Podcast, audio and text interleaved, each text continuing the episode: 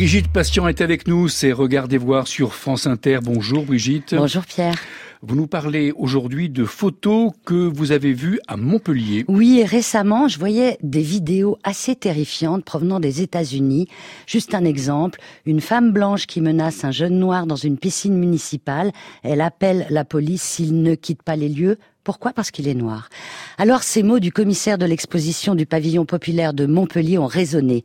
Jusqu'au 6 janvier, une très grande exposition se déroule, grande par l'ampleur des événements qu'elle retrace, les luttes pour les droits civiques dans le sud des États-Unis de 1960 à 1970. Il est plus important que jamais que ces photos soient vues.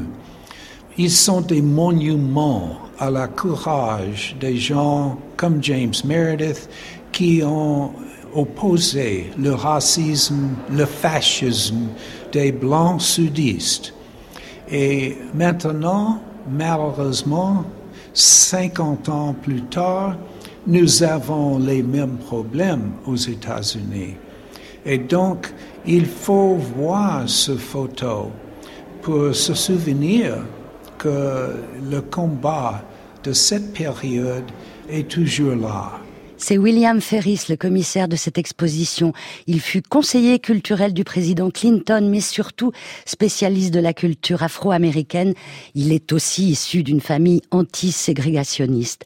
Quand il parle de James Meredith, il cite le premier afro-américain à entrer à l'université du Mississippi. Il était là, Pierre, le jour de l'inauguration de l'exposition et c'était particulièrement émouvant de le voir en lutte, jeune sur les photographies et présent à Montpellier. Lui qui a organisé par exemple la marche contre la peur en 66.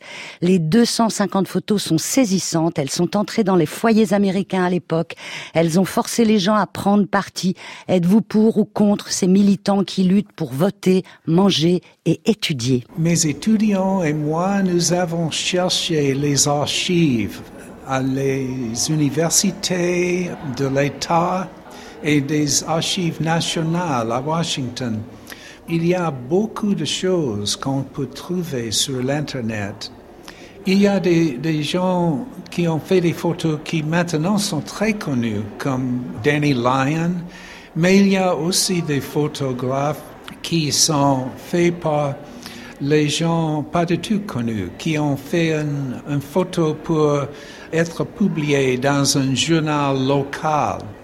Et nous avons mélangé toutes les photos pour donner une richesse unique, une fenêtre sur cette période qui est particulièrement importante.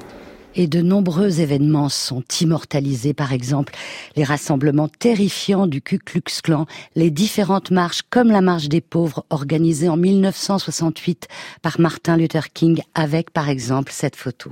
C'est un wagon tiré par les mulets et sur le wagon, il y a le message I have a dream, j'ai un rêve. Et les ouvriers du Mississippi qui sont allés avec les wagons tirés par les mulets de Mississippi jusqu'à Washington. Et le mulet est un symbole des Noirs. Avec cette bête, ils ont survécu. Et donc, dans cette photo, on voit la passé des ouvriers de la terre et l'avenir rêvé par Martin Luther King quand il a dit Je rêve d'un jour quand mes enfants pourront jouer avec les enfants blancs en sécurité. C'est toujours malheureusement un rêve. J'imagine, Brigitte Patient, que l'assassinat de Martin Luther King en 1968 est évoqué dans cette exposition. C'est un chapitre important de l'exposition. C'est le dernier volet d'une saison consacrée au lien entre histoire et photographie au pavillon populaire de Montpellier. C'est jusqu'au 6 janvier et c'est vraiment très bien. Et l'entrée est libre. I'm a man, photographie et lutte pour les droits civiques dans le sud des États-Unis de 1960 à 1970 avec un livre édité chez Azan. Et puis, pour compléter cette exposition, surtout revoyez ce film sublime, Mississippi Burning.